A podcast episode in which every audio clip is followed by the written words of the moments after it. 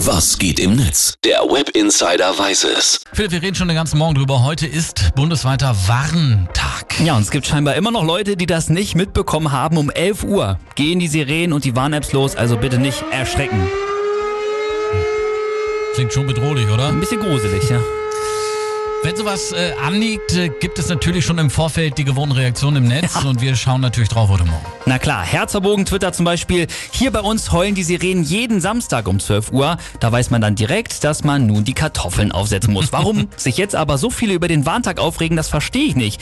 11 Uhr ist doch eh noch zu früh zum Kochen. Das ist witzig, das ist witzig. Aber es stimmt ja, es gibt auch viele Gemeinden, die einmal im Monat eben die Sirenen testen Ja. und auch rund um das AKW Catenon in Frankreich gehören solche Warntage eigentlich zum Alltag. Ja, das stimmt. Janina B. hat auch getwittert, ein bisschen Angst werde ich am Warntag haben, hatte ich schon als Kind immer, weil ich mir nämlich immer gedacht habe, wenn ich mal ein Land angreifen würde, dann würde ich es am Warntag tun, wenn dann niemand die Sirenen ernst nimmt. Und das beunruhigt mich jetzt etwas. Und Überraschung, Überraschung, zum Warntag gibt es auch wieder schon wieder einige Verschwörungstheorien. Ja. Xavier Naidoo hat in seiner Telegram-Gruppe zum Beispiel auch geschrieben, diese Frequenzen, die da entstehen, sind nur dafür da, um die Schwingungen und das Erwachen zu blockieren. Natürlich.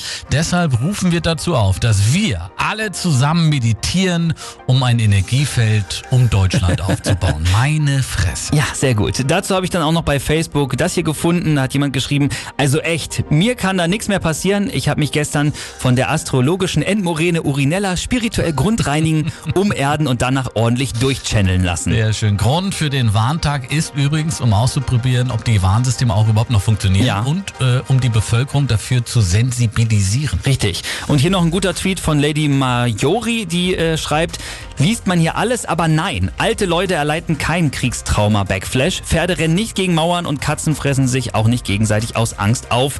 Einzig die Feuerwehrleute, die kriegen harte Nippel und ein feuchtes Höschen. Hast du gerade harte Nippel und feuchtes Ja, ist es halt so. Warnsirene.